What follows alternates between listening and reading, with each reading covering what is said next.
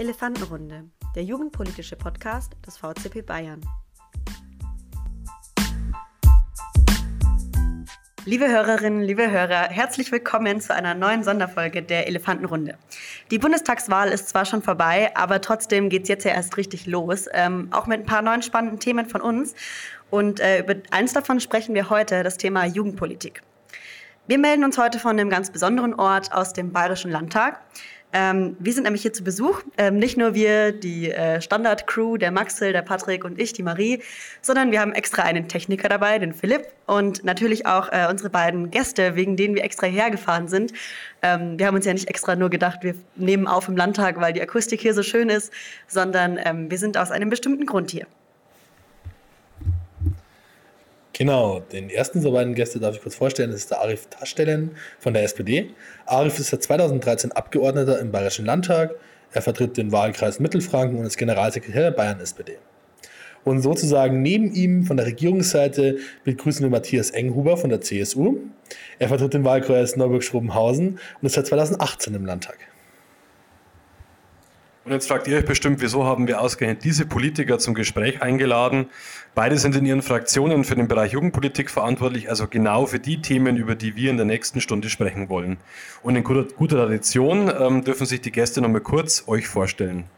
Ja, hallo von meiner Seite aus dem Bayerischen Landtag. Mein Name ist Arif Taschstellen. Ich komme aus Nürnberg und bin seit 2013 Mitglied des Bayerischen Landtags. Im äh, Vorleben war ich äh, mal beschäftigt bei der Agentur für Arbeit und zuletzt beim Hauptzollamt Nürnberg in der Finanzkontrolle Schwarzarbeit. Im Bayerischen Landtag bin ich zuständig für die SPD-Fraktion für Jugendpolitik, für die Integrationspolitik und für den öffentlichen Dienst. Ja, hallo zusammen. Mein Name ist Matthias Enghuber. Ich bin für den Stimmkreis Neuburg-Schrobenhausen, nördliches Oberbayern, seit der vergangenen Landtagswahl 2018 hier im Bayerischen Landtag, darf hier mitarbeiten komme aus der Kommunalpolitik, bin seit 2008 im Kreistag Neuburg-Schrobenhausen und dort Jugendreferent im Stadtrat meiner Heimatstadt Neuburg, äh, Kindergarten- und Spielplatzreferent. Also man sieht schon, Jugendpolitik findet schon ganz lange statt bei mir und ist mir wirklich ein großes Anliegen. Ich habe Politikwissenschaft und Geschichte studiert und vor meiner Zeit im Landtag für die CSU und für einen Abgeordneten gearbeitet, den viele kennen, nämlich für den Horst Seehofer in der Zeit, als er Landtagsabgeordneter und bayerischer Ministerpräsident war. Und jetzt freue ich mich, dass wir miteinander in die Diskussion kommen können. Super, vielen Dank euch. Ähm, ich habe gleich mal die erste Frage an euch, einfach zum Einstieg. Woher kommt denn bei euch beiden der Schwerpunkt Jugendpolitik und was genau macht man eigentlich als jugendpolitischer Sprecher? Ihr seid ja beide die jugendpolitischen Sprecher eurer ähm, jeweiligen Fraktionen. Ähm, vielleicht könnt ihr da einfach jeder mal kurz erzählen, woher der Schwerpunkt kommt und was das eigentlich ist, was ihr da macht. Ich habe angefangen im Jahr 2000 nach äh, einigen Jahren Mitarbeit in der Jungen Union und in der Schülerunion mit der Gründung eines Jugendparlaments in meiner Heimatstadt in Neuburg mit äh, etlichen Mitstreitern. War ganz tolle Zeit. Ich durfte da sechs Jahre lang mitarbeiten, bis ich dann die Altersgrenze für das Jugendparlament geknackt habe und habe in diesen Jahren erfahren, dass man wirklich äh, ganz praktisch gerade in der Kommunalpolitik auch Ziele mit erreichen kann wenn man dranbleibt, wenn man einen langen Atem hat, wenn man andere überzeugt und begeistert. Wir haben in der Zeit äh, wahnsinnig viel vorangebracht für die Jugend in Neuburg und das hat mich nie losgelassen. Ähm, es macht immer wieder Spaß, andere zu begeistern, auch im politischen äh, Betrieb mitzuarbeiten, mitzudenken. Und jetzt ist es schön, das auch auf Landesebene mitmachen zu können. Die Jugendpolitik ist ein ganz wesentlicher Bestandteil äh, der beiden Ausschüsse, in denen ich äh, mitmachen kann. Das ist einmal der Innenausschuss, der für kommunale Fragen zuständig ist. Also gerade auch die Frage, wie binden wir Jugendpolitik besser in der Kommunalpolitik ein, über was über das wir ja heute auch noch sprechen werden, und der Sozialausschuss, mein zweiter Ausschuss, äh, der beschäftigt sich über das Jugendministerium, also das Sozialministerium Bayern, das auch für Jugend zuständig, auch ganz intensiv mit den Fragen, wie eben gerade für Jugendliche Politik noch besser gestaltet werden kann. Ja, nach der Ausbildung bin ich ähm, Jugendvertreter geworden, war es dann auch ähm, sehr, sehr lange. Ich war bei der Agentur für Arbeit äh, stellvertretender Vorsitzender der Hauptjugendvertretung zuständig. Damals für 185 Arbeitsämter waren das damals. Das war ja der größte Arbeitgeber der Bundesrepublik. Und ähm, dadurch bin ich auch äh, in die Gewerkschaftsjugend und war ähm, auch im Hauptausschuss des Bayerischen Jugendrings und war auch sehr, sehr aktiv in der Gewerkschaftsjugend. Ähm, also ich bin in der Jugendarbeit sozusagen sozialisiert und als jugendpolitischer Sprecher schaue ich natürlich genauso wie Matthias darauf, dass bei Gesetzentwürfen und sonstigen parlamentarischen Initiativen immer die Interessen der jungen Menschen mitgedacht werden. Super, vielen Dank. Ähm, jetzt schauen wir mal von der Vergangenheit. Jetzt habt ihr erzählt, wie ihr dazu gekommen seid und wie ihr hier gelandet seid im Endeffekt. Jetzt würden wir von euch auch noch gern wissen, was geht denn eigentlich gerade im Landtag ab bei Sachen Jugendpolitik? Ähm, also was sind denn die aktuellen Themen oder die Schwerpunkte, die ihr vielleicht gerade im Landtag habt zum Thema? Mein aktuelles Thema ist äh, tatsächlich Wahlalter ab 16 und der Jugendcheck. Ich finde, dass äh, junge Menschen ab 16 Jahren schon wählen dürfen sollten. Und äh, Jugendcheck ähm, klingt etwas ähm, sperrig, ist aber ganz einfach.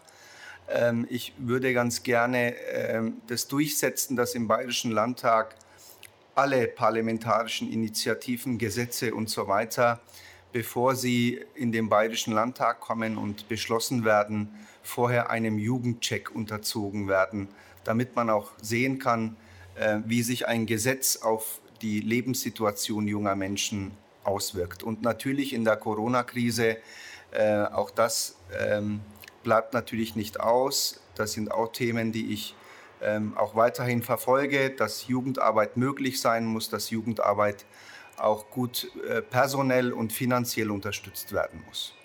Super. Und Matthias, wie ist es bei dir? Also deine aktuellen Themen? Also in den vergangenen Monaten der Corona-Krise kam ja immer wieder der, das Bild auf, dass man für die Jugend nicht ausreichend mitdenkt in der Landespolitik.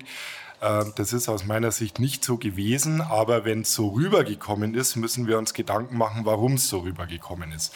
Deshalb äh, ist unser Ziel als CSU und Freie Wähler, also als Regierungsparteien, äh, das nächste Jahr zu einem Jahr der Jugend zu machen und wirklich jugendpolitische Belange ins Zentrum der Aufmerksamkeit zu stellen. Wir diskutieren, wenn man die letzten Jahre mal zurückschaut, sehr, sehr viel über umweltpolitische Themen, klimapolitische Themen, ähm, alle alles richtig und wichtig, dass wir uns nicht falsch verstehen, aber wir dürfen nicht vergessen, eben immer auch die junge Generation mitzudenken und wie Arif auch gesagt hat, ähm, unser ganzes Tun immer daran, danach zu beleuchten, welche Konsequenzen das für die nächste Generation hat, die in einigen Jahren äh, ja auch das Zepter in die Hand nehmen soll in allen Bereichen des Lebens.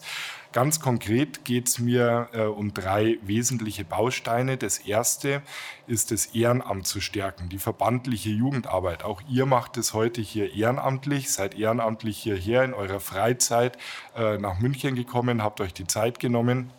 Mir ist äh, wichtig, dass wir die Jugendleitercard, also die Juleika, in Zukunft gleichstellen mit der bayerischen Ehrenamtskarte, dass man also die Vergünstigungen, die aus der bayerischen Ehrenamtskarte entstehen, auch für Jugendleiter nutzen kann. Alle, die diese Karte in der Hand haben, haben bewiesen, dass sie aktiv Jugendarbeit betreiben, sich dafür fortbilden lassen und so weiter und Verantwortung übernehmen.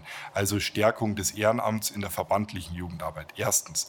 Der zweite Punkt ist, die Jugend besser in die Kommunalpolitik einzubinden. Ähm, ich habe gerade eingangs erzählt, dass ich selber dabei war, als wir ein Jugendparlament gegründet haben. Und diese Jugendparlamente würde ich gerne breiter sehen. Ich meine, dass in fast jeder Gemeinde, in jeder Stadt, in jedem Landkreis so ein Jugendparlament oder ein Jugendforum, runder Tisch, Jugend, wie es auch immer heißt, das ist ganz egal, äh, wirklich ein Gewinn wäre und sich da junge Leute ganz nachhaltig und langfristig auch politisch engagieren könnten. Ähm, da wollen wir eine Brücke schlagen zur Kommunalpolitik Und der dritte Baustein, das ist die Einbindung der äh, Jugend auf Landesebene. Ähm, ich möchte erreichen, dass wir hier im Bayerischen Landtag regelmäßig Austausch mit äh, jungen Leuten haben, dass wir im Plenarsaal zusammenkommen und wirklich die Meinung von Jugendlichen hören, ganz ungefiltert. Wir haben einen ganz engen Austausch immer wieder auch bei Anhörungen mit Jugendverbänden. Da kommen dann die Verbandsvertreter, die Landesgeschäftsführer. Das ist alles sehr wertvoll. Aber ich hätte gerne als zweiten Baustein daneben wirklich auch die Jugendlichen selber da, die uns dann sagen, wo der Schuh drückt und das von Aschaffenburg bis Berchtesgaden. Und da arbeiten wir gerade dran. Ja, super cool. Es hat sich äh, von euch beiden sehr, sehr spannend angehört und es sind, glaube ich, Schritte in die richtige Richtung. Gerade das Thema Corona und Jugendarbeit äh, wollen wir später auch nochmal äh, auffassen. Genau, aber jetzt darf ich äh, so erstmal so richtig ins Thema einschlagen. Ihr wisst beide bestimmt, äh, das hat man ja im Landtag auch hoffentlich schon mitbekommen, dass die außerschulische Jugendarbeit vor Corona schon ein bisschen in der Krise war. Also ähm, wir kämpfen alle Verbände, glaube ich, übergreifend schon länger damit, dass Jugendliche und Kinder keine Zeit mehr haben. Sei es durch Überlastung durch die Schule, sei es dadurch, dass natürlich GruppenleiterInnen gerade vom Land in die Städte ziehen zum Studieren oder ähnliches. Und ähm, der eine oder andere Verband tatsächlich auch mittlerweile daran zerbrochen ist. Ähm, jetzt ist es so, das ist ein Thema, das können wir nicht alleine lösen. Also gerade äh, wenn man von außerschulischer oder von, von schulischer Seite das immer anschaut, ist es natürlich was, was politisch gewollt sein muss. Jetzt ist es so, würde uns interessieren, ähm, was sind da eure Ansätze? Also das dürfte hoffentlich ein bekanntes Thema sein. Und wie, glaubt ihr, kann uns die Politik da, dort unterstützen, dass wir eben daran nicht kaputt gehen und dieses wertvolle Angebot erhalten bleibt? Ja, ich glaube, das ist ein sehr, sehr wichtiges Thema ähm, was auch tatsächlich ständig bei uns aufschlägt. Aber so die Patentlösung dafür habe ich nicht. Aber es gibt vielleicht ein Puzzle von verschiedenen Lösungsansätzen. Einer könnte sein, dass wir, zu meiner Zeit war es so, wenn man sich ehrenamtlich engagiert hat, dann war das bei Bewerbungsgesprächen und insgesamt bei Bewerbungen ein Pluspunkt. Und ich habe jetzt nicht den Eindruck, dass es immer noch so ist. Das heißt, wir müssen am Image der Jugendleiterinnen und Jugendleiter arbeiten. Ähm, wir müssen deutlich machen, dass Menschen, die sich sozial ehrenamtlich engagieren, dass sie schon mal die Sozialkompetenz von Haus aus mitbringen und das als Zusatzqualifikation quasi bei Bewerbungsgesprächen und bei Einstellungen. Das könnte auch ein Kriterium sein, dass wir auch äh, bei beim ähm, Dienstherrn oder Arbeitgeber Freistaat auch mal diskutieren könnten. Ähm, was aber unerlässlich ist, ist, dass die Vereine und Verbände finanziell besser unterstützt werden müssen, damit sie auch mehr äh, Jugendleiterinnen und Jugendleiter ausbilden können, weil eben viele eben vom Land in die Stadt ziehen oder sich beruflich verändern und so weiter. Da muss eben der Nachwuchs auch ähm, gesichert werden. Und da hilft alles nichts. Da müssen wir mit mehr Geld in die Vereine und Verbände rein. Ja, ich möchte mal ganz konkret anfangen. Ähm, das ist im Bereich der Schulpolitik. Ähm, es wissen alle, dass über die gebundene Ganztagsschule, ähm, die stückweise jetzt äh, eingeführt wird, Schritt für Schritt.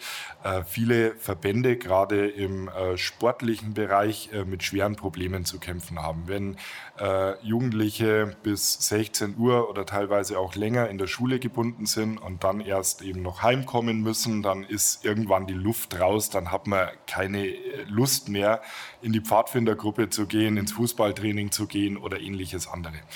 Ähm, die letzten Wochen haben da äh, die Türe ein Stück weit aufgestoßen, dass man äh, ähm, auch Verbände und Vereine in diese Ganztagsthematik in der Schule integrieren will und äh, in den Vereinen und Verbänden wirklich auch Partner für den Ganztagsschulbetrieb sieht. Das ist, glaube ich, ganz wichtig.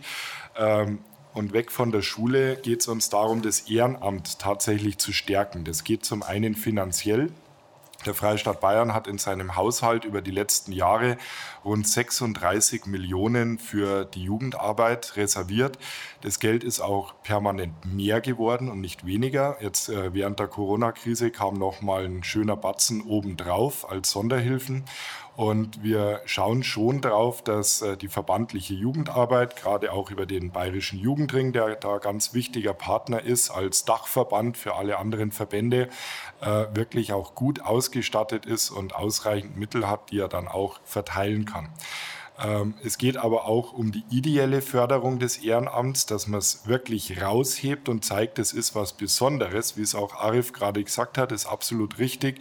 Deswegen diese Initiative, die Jugendleitercard auch zur bayerischen Ehrenamtskarte werden zu lassen, das gleichwertig zu setzen, äh, um zu zeigen, junge Leute, die Verantwortung übernehmen für andere Jugendliche, als Jugendleiter, als Gruppenleiter, die haben schon diese Soft Skills, die ja auch von Arbeitgebern immer gesucht und äh, gefordert werden, schon automatisch mit dabei. Da braucht es dann keine teuren Wochenendseminare dafür, sondern die bringen die automatisch schon mit. Das ist, glaube ich, ganz wichtig. Und dann kann man noch einen weiteren Bogen spannen. Ähm, bei den Bewerbungen äh, ist es so, dass äh, seit Ende der 90er Jahre ein Beiblatt zum Zeugnis angefordert werden kann vom Schüler, wo dann die ehrenamtlichen Tätigkeiten mit draufstehen. Das wissen aber viele nicht. Wir wollen das jetzt nochmal bekannter machen, dass man das auch tun kann. So, und dann kann man den Bogen ganz weit machen. Ich will aber nicht zu lang werden. Wir haben die bayerische Bauordnung äh, gerade vor ein paar Monaten geändert hier im Bayerischen Landtag. Das äh, lässt in Zukunft zu, ähm, auch in den Gemeinden, auf den Dörfern äh, mehrgeschossige Gebäude zu bauen, zum Beispiel hier Wohnraum zu schaffen, der gerade auch für junge Leute wichtig ist, damit sie nachdem der Auszug aus dem Elternhaus angestanden ist, eben nicht automatisch gleich in die nächstgrößere Stadt gehen, sondern auch am Ort bleiben können, sich weiter engagieren können im Verein, bei der Feuerwehr und so weiter ähm, und halt da bleiben. Und gerade die Lehren aus der Corona-Krise, dass man viel auch im Homeoffice-Betrieb machen kann, sind da, glaube ich, eine richtige Richtung. Wenn man nur noch zweimal in der Woche eine Stunde auf der Autobahn oder im Zug lässt bis zur Arbeitsstätte, dann bleibt man eher zu Hause, dann bleibt man eher vor Ort, dann stärkt es den ländlichen Raum und damit auch die verbandliche Jugendarbeit. Ich würde ganz kurz noch mal auf ein paar Punkte eingehen. Ich habe ein bisschen was mitgeschrieben. Äh, einmal hast du gerade von Ganztags Ganztagsschulen gesprochen. Äh, ja, es ist eine Chance, aber da kommen wir wieder zum Problem. Ganztagsschule funktioniert am Nachmittag. Die Jugendverbandsarbeit funktioniert natürlich oft mit äh, Jugendlichen auch. Also wir versuchen dieses Jugend für die Jugendprinzip ganz, ganz massiv umzusetzen. Wir sind quasi schon fast schon Rentner unseres Verbandes. Also und das mit äh, Anfang Mitte 20. Natürlich ist es aber so, dass ein äh, Abiturient tendenziell auch nachmittags um 16 Uhr noch in die Schule gehen muss. Weshalb das wieder ein Punkt ist, entweder erschlage ich es mit Geld ein Stück weit das soll kein Vorwurf sein, aber ich kann natürlich dann sagen, ich stelle jemanden ein, der das macht, aber es ist eben nicht die gleiche Qualität. Es ist natürlich dann irgendwie pädagogisch vielleicht wertvoller, aber es ist eben nicht mehr dieses Jugend für die Jugend und die Jugend kann nicht mehr an der Verantwortung wachsen. Und gerade, wie du es ja auch selber gesagt hast, Arbeitgeber schätzen das. Also mein Arbeitgeber schätzt sehr, sehr stark, dass ich bei den Pfadfindern schon sehr viele Skills äh, bekommen durfte. Also das erwähnte auch immer wieder mein Chef. Das ist, glaube ich, ich habe ihm damals auch ein bisschen die Augen geöffnet, wie wichtig diese außerschulische Jugendarbeit ist. Deshalb ich würde da nur gerne euch beiden da ein bisschen auch mitgeben, dass natürlich Geld ein wichtiger Punkt ist, aber ich kann mit Geld nicht jedes Problem lösen. Und gerade hier ist einfach notwendig, dass man auch das Zeitproblem mit angeht und eben es schafft, dass Menschen wieder Zeit für Jugendarbeit haben. Weil es ging ja mal. Also es ist ja, wie ich aufgewachsen bin, war es noch kein Problem für meinen Gruppenleiter. Wenn ich mir jetzt meine Kinder anschaue, die jetzt äh, alle irgendwie äh, 11., 12. Klasse sind, ich verstehe schon, dass sie das nicht machen können, wenn sie fast jeden Tag bis um fünf Schule haben und natürlich der Bildungsdruck immer mehr auf sie wächst. Und auch natürlich für die Studienplatzsuche kann man schon angeben, ja, ich war hier irgendwo in einem Verband aktiv, aber das ist nicht der Punkt, der mich dann, äh, wenn mein äh, NC nicht passt, deutlich verbessert, leider. Also da erhoffe ich mir ein bisschen euch auch noch mitgeben zu dürfen, dass da nicht nur Geld alles ist. Aber du Darf hast gerade ich direkt was dazu sagen, ja, sehr Patrick? Gerne. Das ist ja genau das Problem, was wir haben. Ich stelle schon fest, dass der Druck in der Schule immer größer wird.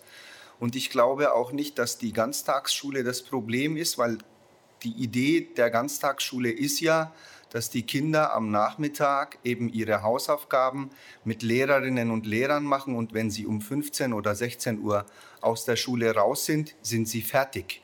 Das heißt, sie könnten eigentlich danach nach Hause und von dort aus zum Verband gehen.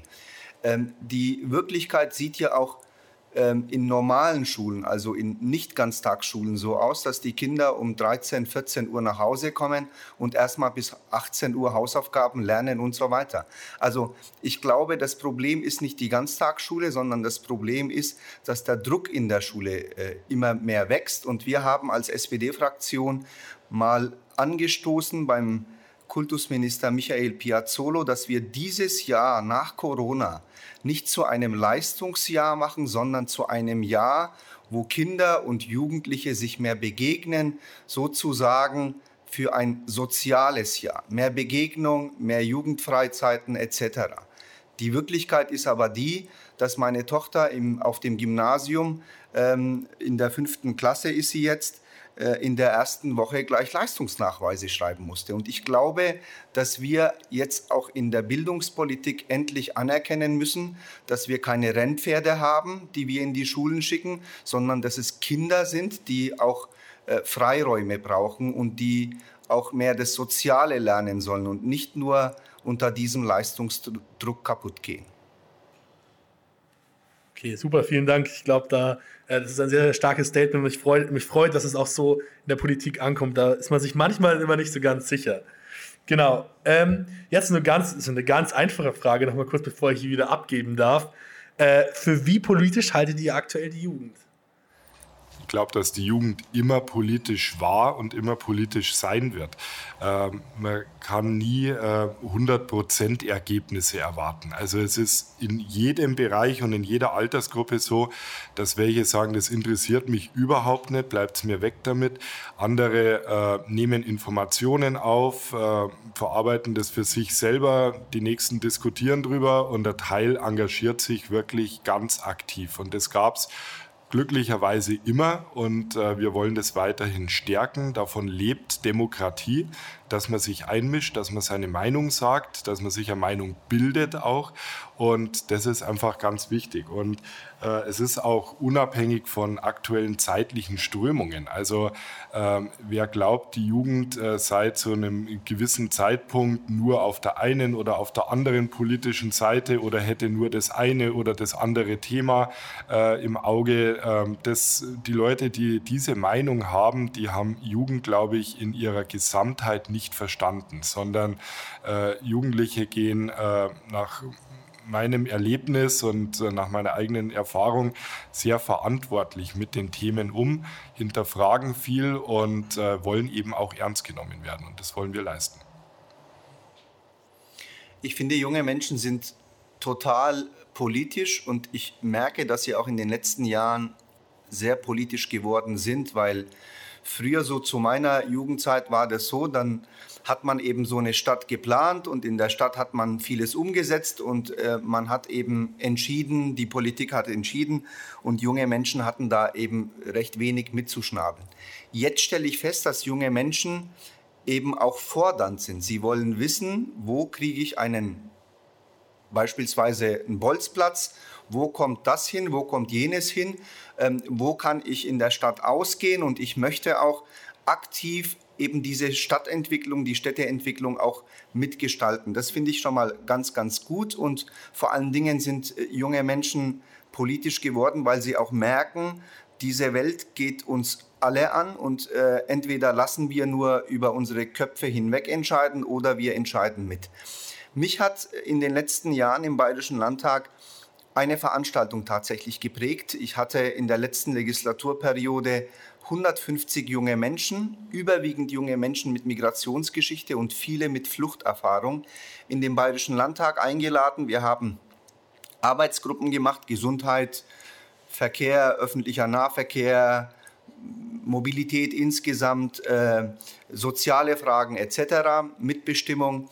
Und ähm, die Ergebnisse dieser Arbeitsgruppen waren so gigantisch, dass ich eigentlich ähm, noch mit keiner Gruppe so eine qualitativ hochwertige politische Diskussion geführt habe. Und das Interessante war tatsächlich, da waren sehr viele junge Menschen dabei, die erst zwei, drei Jahre in Deutschland äh, gelebt haben, die aus äh, Afghanistan, aus dem Irak und so weiter nach Deutschland geflohen sind. Also junge Menschen sind absolut politisch und ich finde es großartig. Das ist eine gute Brücke, die wir jetzt gerne schlagen würden. 2023 sind Landtagswahlen, ähm, auch die Kommunalwahl stehen in Bayern an. Und ähm, Matthias hat es vorher schon gesagt, in Landkreis im Neuburgischen Hausen steht ja jetzt ein Jugendparlament in meiner Heimatgemeinde nach Friedberg in Pöppen. Es wird gerade auch ein Jugendparlament gebildet, aber Jugendparlamente und auch der Zugang über Jugendarbeit zur Politik sind ja das eine. Das andere ist ja tatsächlich dann das Wählen an der Wahlurne, dass äh, junge Menschen ab 16 Stadtrat, Kreistag, Landtag wählen können. Ähm, und 2023 sind wieder Wahlen. Wird 2023 das Wahlrecht auf 16 abgesenkt im Freistaat Bayern für alle Ebenen oder lässt es weiter auf sich warten? Also ich glaube, dass man nur mit der Forderung, das Wahlrecht auf 16 abzusenken, ähm, zu kurz springt. Unser Ziel ist wirklich ähm, auf ganz vielen Ebenen Jugendpolitik und äh, Mitwirkung von Jugendlichen äh, in der Politik zu stärken. Ich habe vorher schon über die Jugendparlamente erzählt, auf kommunaler Ebene, aber eben auch auf Landesebene. Ähm, und äh, es geht auch darum, äh, politische Bildung auch hochzufahren. Wir haben jetzt gerade über das Thema Ganztagsschule äh, diskutiert. Da darf es nicht nur um äh, Mathematik, Biologie und äh, weiß nicht, Physik gehen, sondern es ist eben auch wichtig, äh, jungen Leuten, die jetzt vielleicht nicht über verbandliche Jugendarbeit oder über politische Jugendarbeit oder über persönliches Interesse mit Politik in Kontakt kommen, äh, die Fähigkeiten mitzugeben, sich eben auch eine politische Meinung zu bilden, zu wissen, wie so ein Staatsgefüge, wie eine Gesellschaft funktioniert. Ähm, und meine Sorge ist, wenn wir jetzt sagen, das Wahlrecht wird auf 16 gesenkt, dass dann sich ganz viele zurücklehnen, einen Haken dahinter machen und sagen, gut, jetzt ist für die Jugend alles getan und erreicht, was man machen kann. Also das kann eine Entwicklung sein, zu der wir irgendwann mal kommen. Ähm, aber ich finde es wichtig, dass wir das als Haus verstehen, wo äh, das Wahlrecht das Dach über allem anderen ist und wir erst einmal das Fundament, das Erdgeschoss und den ersten Stock bauen müssen. Und momentan sind wir vielleicht im Erdgeschoss mit dem ganzen Thema. Ähm, also es ist ein, ein Stufenprozess. Ich will nicht ausschließen, dass das irgendwann kommt, ähm, aber es zieht dann auch andere Diskussionen nach sich, wie zum Beispiel die Frage nach der Volljährigkeit. Ähm, wenn man mit 18 erst volljährig ist und Verträge abschließen darf, aber mit 16 schon wählen soll, und damit viel Verantwortung für Gesellschaft und Staat übernimmt, dann stellt sich automatisch die Frage, ob 18 dann noch das aktuelle und richtige Volljährigkeitsalter ist.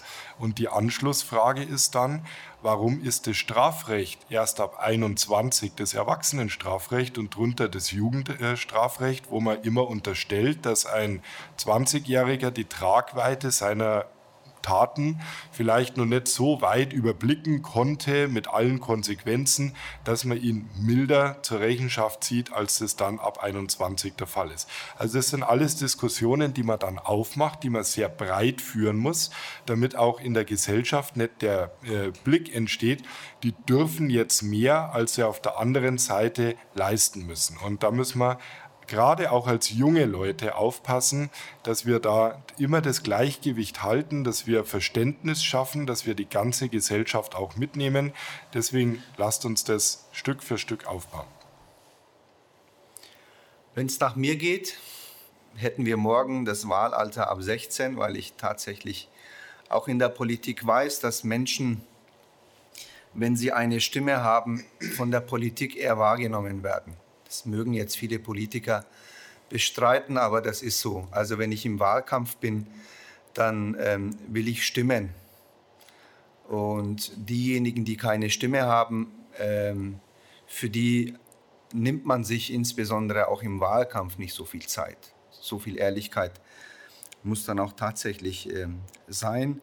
Und ich finde es interessant, wenn wir über die Absenkung des Wahlalters reden, dass dann die Volljährigkeit und die Strafmündigkeit und so weiter diskutiert wird, lieber Matthias. Wir haben ja jetzt neuerdings auch die Situation, dass Menschen, die einen Vormund haben, die eigentlich nicht strafmündig sind, jetzt auch zum Glück wählen dürfen. Das sind geistig behinderte Menschen beispielsweise. Ähm, da führt man richtigerweise diese Diskussion nicht, aber bei jungen Menschen führt man diese Diskussion. Junge Menschen können mit 15, 16 eine Ausbildung anfangen. Sie können mit neun Jahren schon oder müssen mit neun Jahren entscheiden, ob sie aufs Gymnasium gehen oder sonst was, was sie auch wirklich ein Leben lang prägen wird. Sie können ähm, Bier kaufen und äh, sonstiges, aber ein Kreuzchen in der Wahlkabine ist nicht möglich.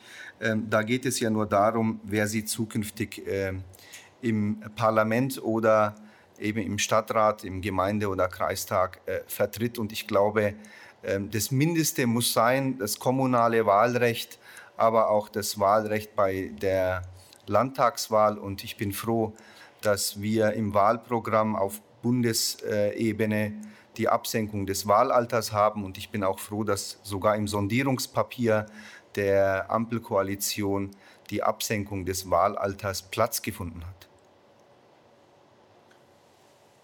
Also ich denke nicht, dass äh, Jugendliche im politischen Betrieb von äh, Abgeordneten oder von Kandidaten bei Wahlen nicht gehört werden. Also heute, unser Austausch ist ja schon mal ein Beweis, dass es nicht so ist und äh, dass uns das allen miteinander sehr, sehr wichtig ist, hier immer im Gespräch zu bleiben und auch Positionen von Jugendlichen ernst zu nehmen. Äh, wenn ich in die CSU reinschaue, der, ein wesentliches Fundament der CSU und wahrscheinlich auch ein Erfolgsgarant der CSU ist ihre Jugendorganisation, die Junge Union, wo sich äh, gut 30.000 Jugendliche in ganz Bayern engagieren. Ähm, und die werden sehr wohl gehört in diesem Politikbetrieb und sind wichtig. Und mir ist äh, ehrlich gesagt in jetzt über 20 Jahren politischer Jugendarbeit äh, in der breiten Bevölkerung noch nie jemand begegnet, der gesagt hat, also das größte Problem von uns jungen Leuten ist es doch, dass wir nicht ab 16 wählen dürfen. Das ist ein Thema, das mir jetzt seit äh, 2018, seit ich hier im Bayerischen Landtag äh, bin, immer wieder begegnet, gerade von äh, Jugendverbänden äh, auf Landesebene immer wieder gespielt wird. Aber ich muss ganz ehrlich sagen, vor Ort sind den Jugendlichen offensichtlich andere Formen der Einbindung und des Ernstnehmens wichtig. Und deshalb wollen wir die zunächst einmal angehen und nicht Gefahr laufen, dass von einer reinen Wahlalterabsenkung all diese anderen Ziele, Jugendparlamente, Jugendforen, äh, verbandliche Jugendarbeit stärken, äh, irgendwie überdeckt und beiseite geschoben werden.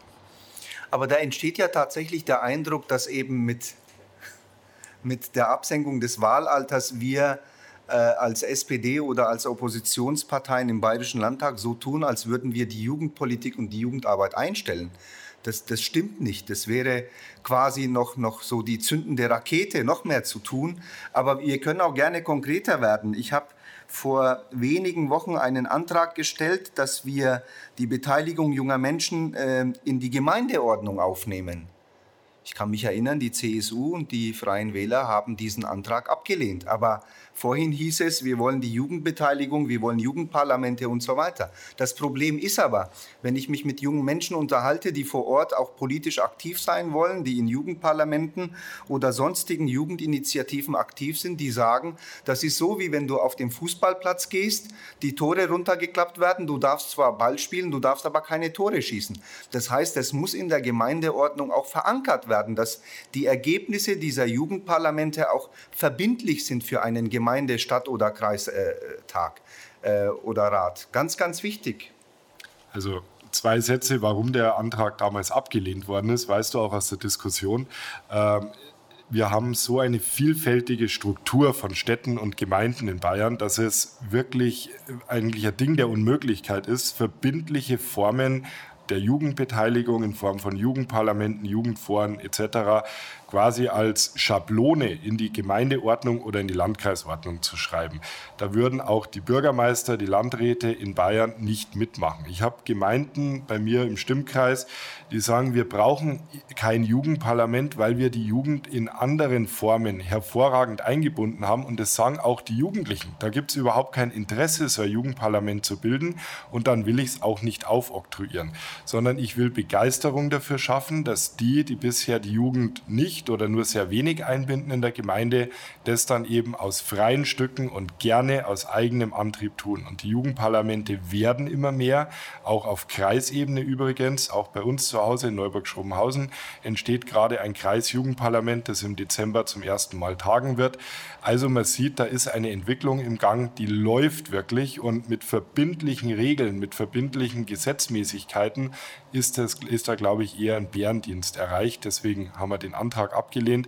Aber wir wollen Begeisterung dafür schaffen und das funktioniert offensichtlich auch.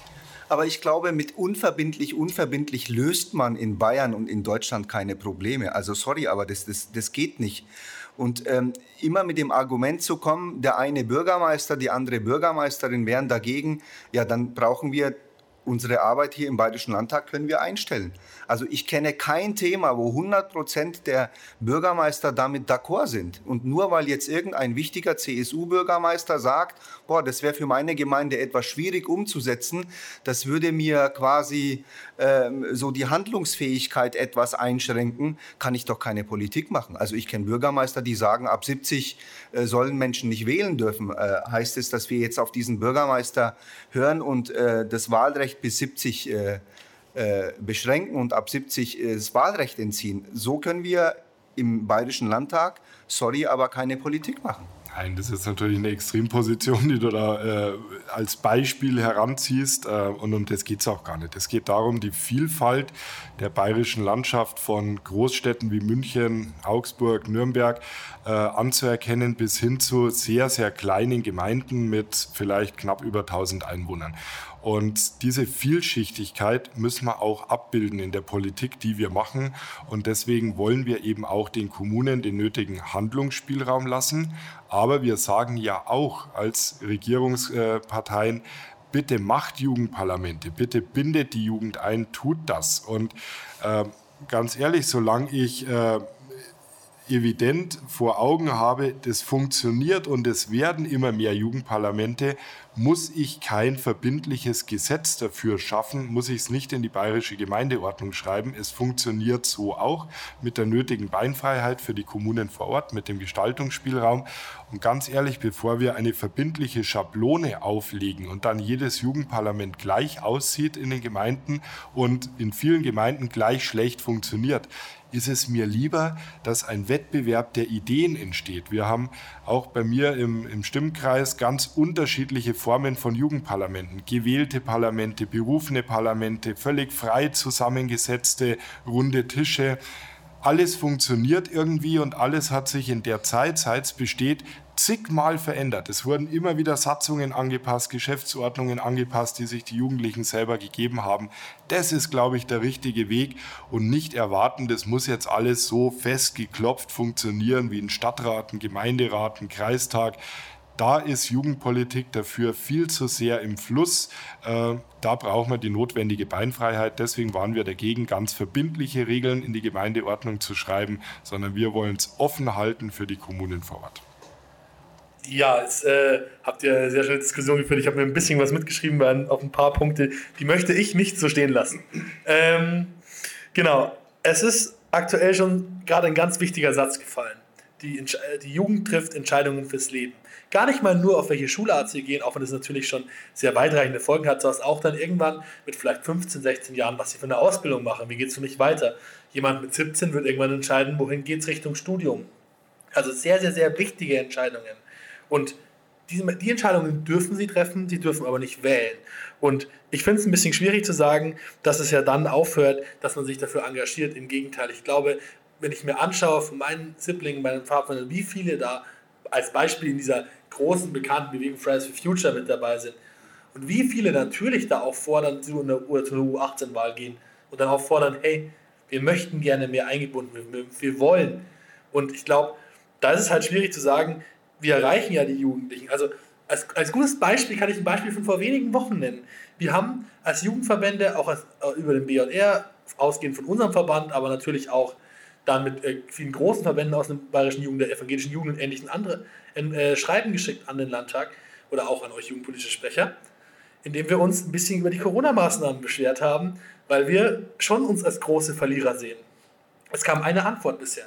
ich würde nicht sagen, dass wir gehört äh, werden. Und ich weiß nicht, ob wir dann sagen können, ja, 30.000 Menschen aus der Jungen Union sehen das vielleicht anders. Ja, die sind aber auch direkt bei euch. Die sind direkt an euch dran. Das sind wir nicht. Und wir sind aber viel, viel mehr und wir werden eben nicht gehört. Und das, das finde ich schon ganz, ganz oft ganz, ganz schwierig. Und mir kommt das manchmal so vor, also vielleicht undiplomatisch formuliert, dass die Regierungsfraktion Angst davor hat, weil sie dann Stimmen verliert. Weil sie bei den U18-Wahlen schon nicht, also nie die Gewinner sind. Wenn man sich die letzten U18-Wahlen anschaut, sie sind nie ganz weit weg. Also man muss auch fairerweise sagen, waren sie Platz zwei oder drei.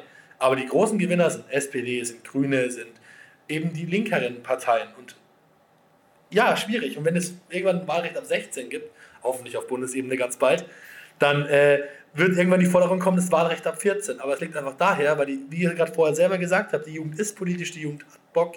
Wir müssen schauen, dass wir die Jugend eben damit beteiligen, indem wir ihnen auch das Tor zum Torschießen geben und nicht nur sagen, ihr müsst euch beschäftigen damit, ihr könnt euch beteiligen über Jugendparlamente, eventuell wir, machen, wir haben bei uns im Verband die Regelung, dass jedes Mitglied ab sechs Jahren auf jeder Mitgliederversammlung stimmberechtigt ist, damit du möglichst früh Demokratie erleben darfst.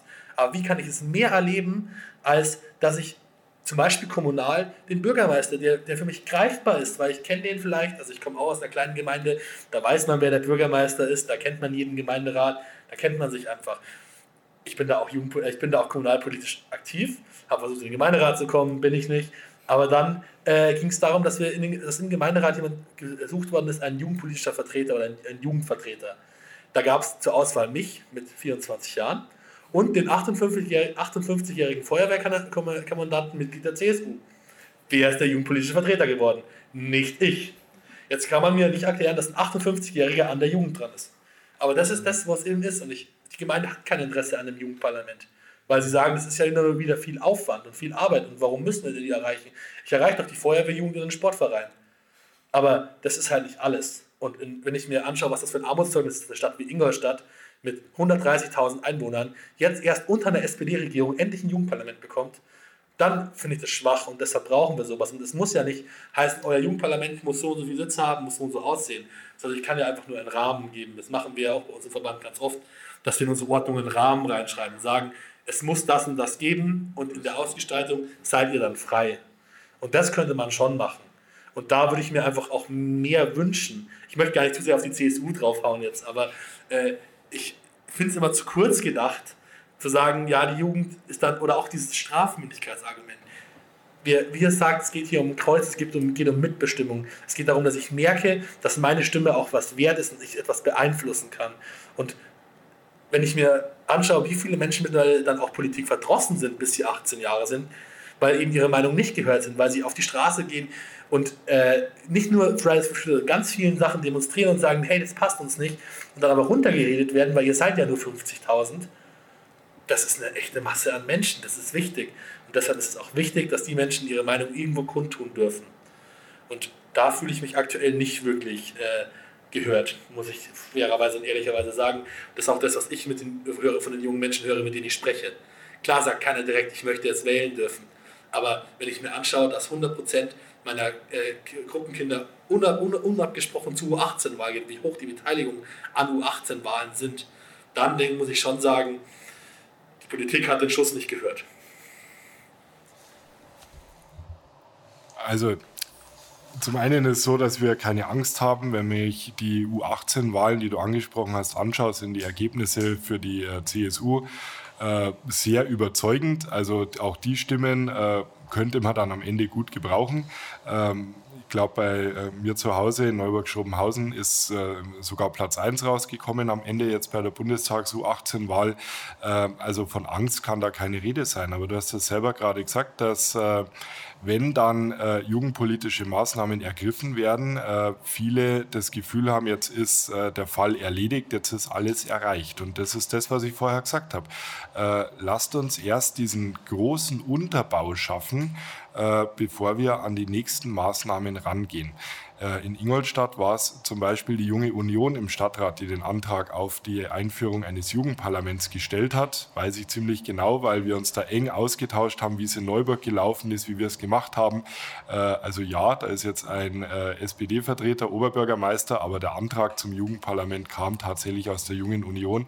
Also ich glaube, mit parteipolitischen Abgrenzungen kommen wir da auch nicht weiter, sondern wir müssen insgesamt überlegen, wie können wir wirklich für die Jugend in Gänze äh, was Ordentliches erreichen und äh, dass 50.000 Leute, die irgendwo demonstrieren, nicht gehört werden. Ähm, da hätte ich gern mal ein Beispiel, weil das erlebe ich so nicht, sondern ganz im Gegenteil. Ähm, auch wenn es deutlich weniger sind, meine ich schon, dass die Stimme gehört wird und dass jeder mittlerweile verstanden hat, äh, völlig altersunabhängig und parteiunabhängig, äh, dass man wirklich für die nächste und für die übernächste Generation denken muss.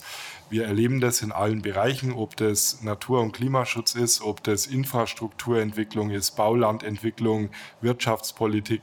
Äh, es schwingt überall mit, es wird immer mitgedacht und das ist auch richtig so. Bloß noch mit zu den parteipolitischen Abgrenzungen. Ähm, es ist halt, das muss man jetzt schon sagen, in Ingolstadt war ja, glaube ich, 30 Jahre lang die CSU, ähm, hat den Oberbürgermeister gestellt und dass es da an der Gast der JU gekommen ist, ja. Aber es war ja da seitens von der, von der Regierungsfraktion der CSU im Stadtrat die Möglichkeit, da ein Jugendparlament einzurichten. Das muss man der Fairness, Fairness äh, halber auch nochmal erwähnen. Ich möchte bloß noch mal kurz einen Bezug ähm, auf das Thema Gemeinderat nehmen. Wir haben äh, im Rahmen in der Sonderfolge mit Florian Siegmann gesprochen, der ist äh, Kollege von euch von der Fraktion Bündnis 90 Die Grünen, vertritt einen Landkreis, äh, Wahlkreis in München und den Ebersberg.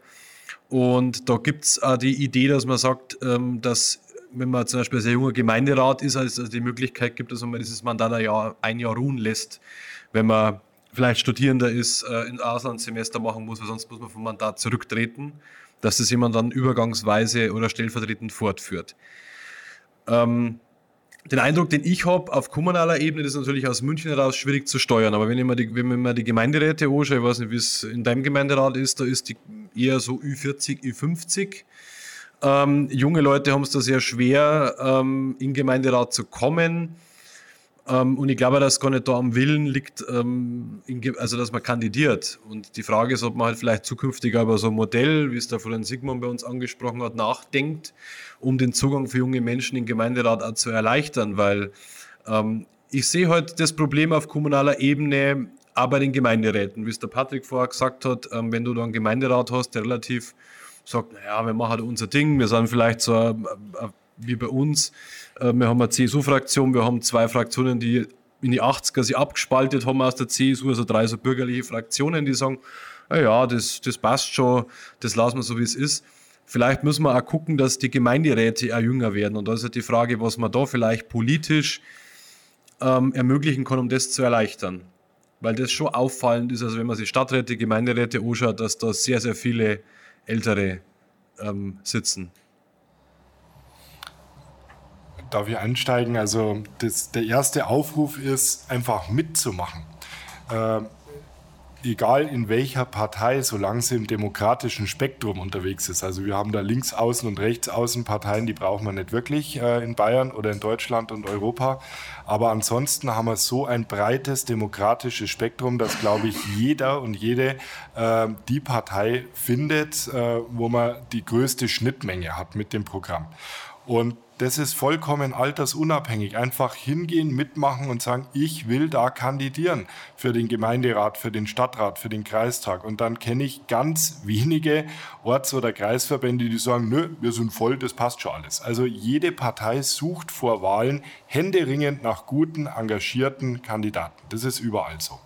Wir haben im Neuburger Stadtrat äh, seit der letzten Kommunalwahl zwei ähm, Stadträtinnen, Stadträte äh, in der CSU-Fraktion, die sind unter 30 äh, und wir haben drei, die sind sogar dann, wenn man alles zusammenzählt, unter 40. Also das funktioniert schon. äh, wenn man die Kandidaten auf die Listen nimmt, auch mit ordentlichen Listenplätzen. Da gehört auch Vertrauen dazu und die machen eine super Arbeit. Und das ist ganz wichtig. Und wenn da noch mehr kommen, dann werden auch noch mehr aufgestellt. Ja? Also bitte einfach hingehen, mitmachen. Äh, man kann nicht über einen Verein oder eine Partei sagen, die sind alle hoffnungslos überaltert, das ist alles furchtbar. Äh, man muss dann schon selber auch die Füße in die Hand nehmen, vielleicht nur fünf Freunde einladen und sagen, kommt, wir gehen jetzt dahin und wir übernehmen den Laden, weil wir können es nämlich auch ganz gut. Sehr gut. Ich glaube, das ist ein gutes Statement, äh, um dieses große Thema einmal abzuschließen. Mitbestimmung von Jugendlichen ähm, ist auf jeden Fall sehr wichtig. Also ihr, liebe Hörerinnen, liebe Hörer, habt es auch gehört, beteiligt euch gerne. Ähm, ich würde jetzt gerne noch auf ein allerletztes Thema eingehen. Das ist auch unsere ähm, letzte Frage an euch. Ähm, wir können es leider nicht ausklammern, das Thema Corona. Ich gebe euch mal ein kurzes Beispiel. Ähm, habt ja beide vorher gesagt, ihr möchtet gerne Sachen von der Basis hören, von, der, von, der, von, von den Leuten, die wirklich äh, die Arbeit machen. Ähm, ich selbst äh, mache sehr viel Jugendarbeit und ähm, ich habe eine Freizeit geplant mit meiner Region und wir haben ähm, Kindern, wollten wir ein Wochenende bieten. 1. bis 3. Oktober war das geplant. Und äh, wir mussten unsere Freizeit leider so in dem Sinne, wie sie geplant war, absagen, wegen den Corona-Regelungen. Ähm, an demselben Wochenende haben die Clubs geöffnet. Mein, also mein 21-jähriges Studenten-Ich hat sich sehr gefreut. Ähm, mein Ich als Gruppenleitung, ähm, wo ich äh, wirklich monatelang mit meinen ganzen Kolleginnen und Kollegen ähm, diese Freizeit vorbereitet habe und überlegt habe, wie können wir es machen, wie kriegen wir das mit dem Hygienekonzept vom Haus hin und so weiter. Ähm, das hat natürlich geweint. Also das Herz ist da gebrochen und ich muss echt sagen, es war total schade, dass wir das nicht in der Form machen konnten, äh, wie wir es machen konnten. Das ist nur eins von den Beispielen, die wir zu Corona ähm, haben in unserer Jugendarbeit. Ich glaube, ganz viele Leiterinnen und Leiter aus unserem Verband haben diese Erfahrung gemacht, dass sie geplant haben und dann konnten sie da nichts machen. Ähm, parallel wurden ganz andere Regelungen aufgehoben, Lockerungen kamen irgendwo und man dachte sich so, oh Gott, hä, wieso dürfen wir das jetzt um Gottes Willen nicht machen? Ähm, man hat bei uns das Gefühl, dass vor allem die Jugendlichen die Verlierer der Corona-Krise sind und auch, dass ähm, in der Politik die Jugendlichen und die Jugendpolitik immer hinten runtergefallen ist irgendwie. Also dass an die immer zuletzt gedacht wurde. Habt ihr diesen Eindruck auch? Und wenn ja, beziehungsweise warum wird an die Jugendlichen irgendwie immer zuletzt gedacht? Also auch Studenten, Studentinnen, an, an ja, nicht nur die Schule. Also Jugendliche sind nicht nur Schülerinnen und Schüler, sondern Jugendliche sind auch Menschen, die andere Bedürfnisse haben? Warum ist das eventuell hinten runtergefallen und warum wird daran zuletzt gedacht?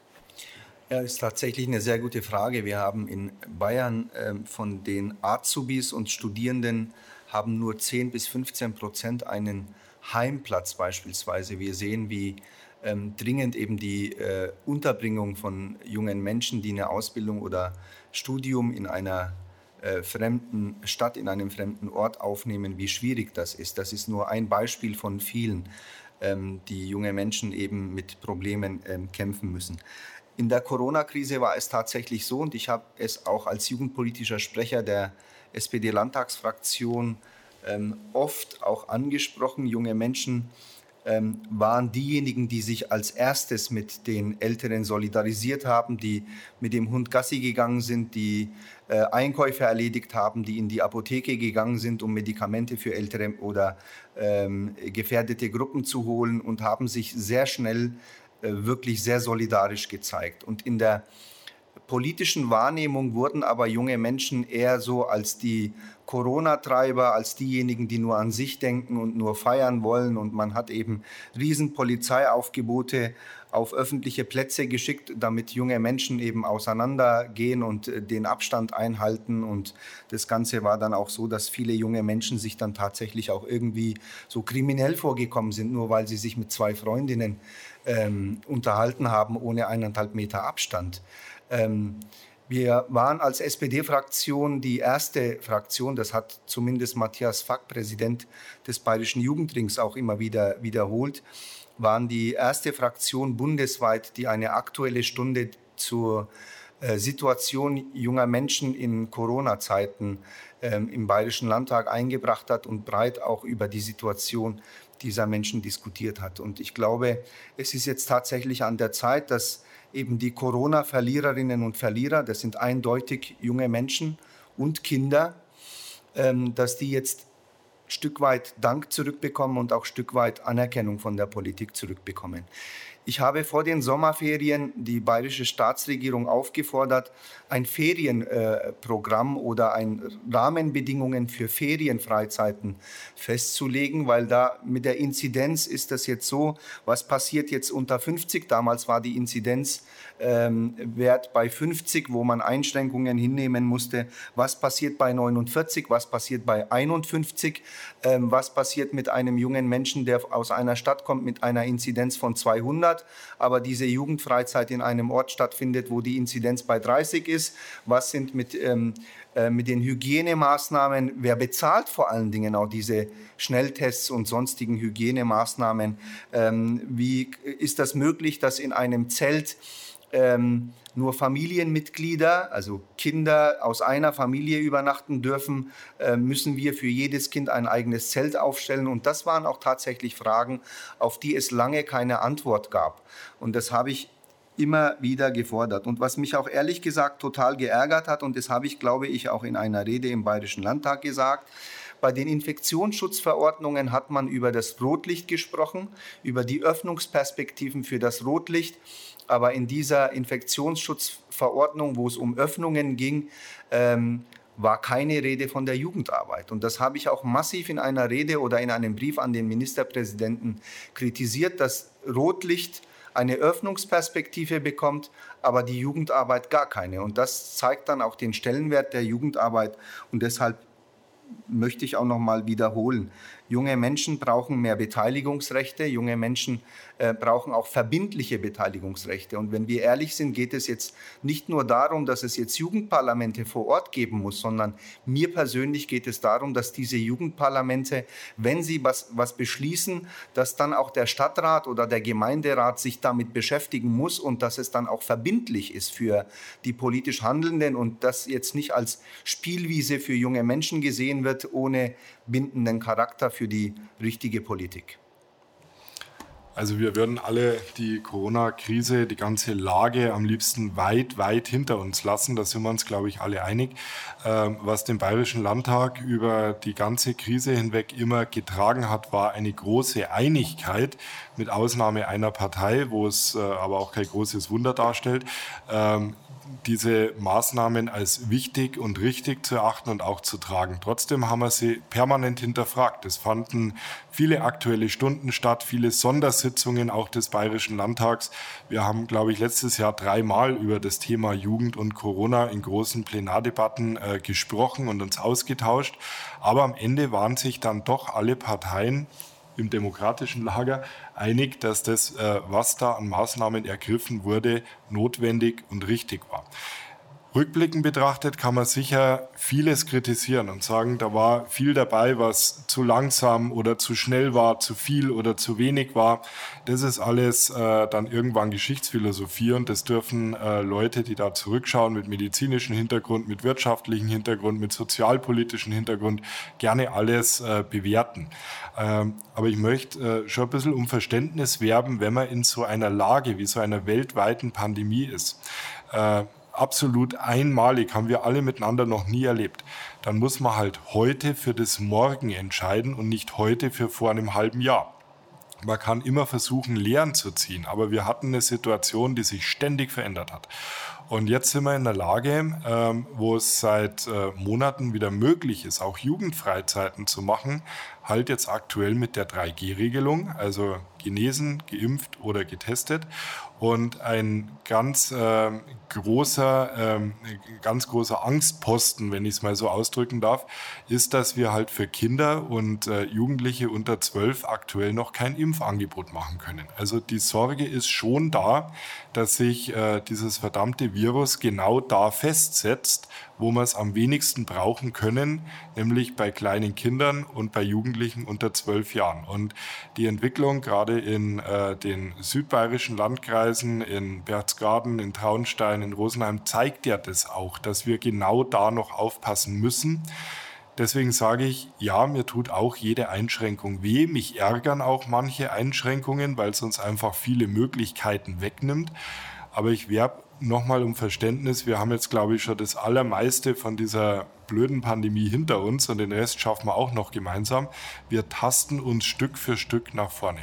Es ist sicher nicht immer alles richtig gemacht worden, aber man hat versucht, äh, Wunden, die aufgerissen worden sind, auch zu heilen, auch Verbandsstrukturen im Übrigen zu fördern und zu stützen, auch finanziell zu stützen. Du hast vorher mal gesagt, Patrick, Geld ist nicht alles und mit Geld kann man nicht alles heilen, aber man kann vielleicht die ein oder andere Brücke bauen, dass Strukturen nicht komplett zerbröseln und dann nach Corona nicht mehr da sind. Vielen Dank. Wir haben auch leider gar keine Zeit mehr. Eine ganz kurze Sache möchte ich noch anmerken und dann machen wir den Schluss. Ähm, dass Jugendarbeit und Jugendfreizeiten unter 3G möglich sind, ist tatsächlich erst seit der Empfehlung vom 20. Oktober des Bayerischen Jugendrings äh, so, also seit vor wenigen Tagen. Ähm, und das ist halt, wie es ja die Marie gerade vor eingehend schon gesagt hat, sehr, sehr spät. Das wollte ich nur noch mal mit hinzufügen, dass es leider nicht seit Monaten so ist, sondern seit wenigen Tagen und das für uns natürlich ein großes Problem ist. Ja, der Vollständigkeit halber nochmal, wir zeichnen am 26. Oktober auf, also falls die Corona-Lage uns wieder überholt, äh, können wir nicht gewähren, dass alles, was heute gesagt ist, aktuell ist, aber ähm, das wollen wir jetzt auch gar zum Vorwurf machen. Wir bedanken uns nochmal ganz herzlich bei Arif Taschtelin und Matthias Engmer für das Gespräch, beim Philipp zu meiner Linken für die technische Unterstützung vor Ort und das haben wir bisher noch nie getan, sollten wir jetzt auch mal tun, ähm, für die Audionachbearbeitung bei Scholz Kamper Audio Operations beim Fay, der uns die Audios nachbearbeitet. Die nächsten Wochen wird es noch ein bisschen ruhiger bei uns im Podcast. Wir haben aber noch einiges im Petto für euch. Also guckt immer wieder mal in euren Podcasts-App, wann die nächste Folge erscheint. Und wie immer verweisen wir für, ähm, auf unsere E-Mail-Adresse elefantenrunde.vcp-bayern.de für Lob, Kritik, Themenwünsche. Und bis zum nächsten Mal wünschen wir euch eine gute Zeit. Bleibt gesund. Tschüss und gut Fahrt aus München.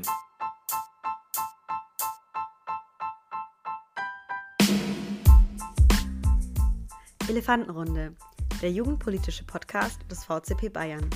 Gefördert durch Mittel des Bayerischen Jugendrings.